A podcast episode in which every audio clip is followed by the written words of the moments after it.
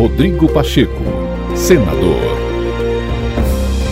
Nesta terça-feira, o presidente do Senado, Rodrigo Pacheco, destacou a existência de uma comunhão de esforços entre o Congresso Nacional, o Executivo e segmentos da economia para a apreciação e a aprovação de um novo marco fiscal sustentável no Brasil. Após reunião com o ministro da Fazenda, Fernando Haddad, o presidente do Banco Central, Roberto Campos Neto, o presidente da Câmara dos Deputados, Arthur Lira, e integrantes de diversos setores produtivos, Rodrigo Pacheco também destacou que o maior desafio do parlamento neste momento é a reforma tributária, além das iniciativas para a redução da taxa de juros.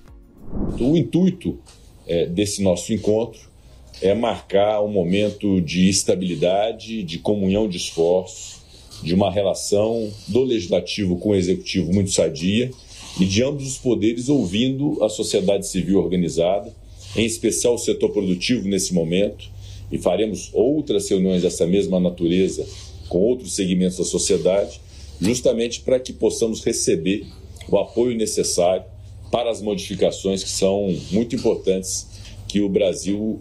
as tenha e enfrente é, cada um desses projetos da melhor forma possível. Há uma boa perspectiva para os próximos dias do marco fiscal no âmbito da Câmara dos Deputados, sob a condução do presidente Arthur Lira. Tão logo chegue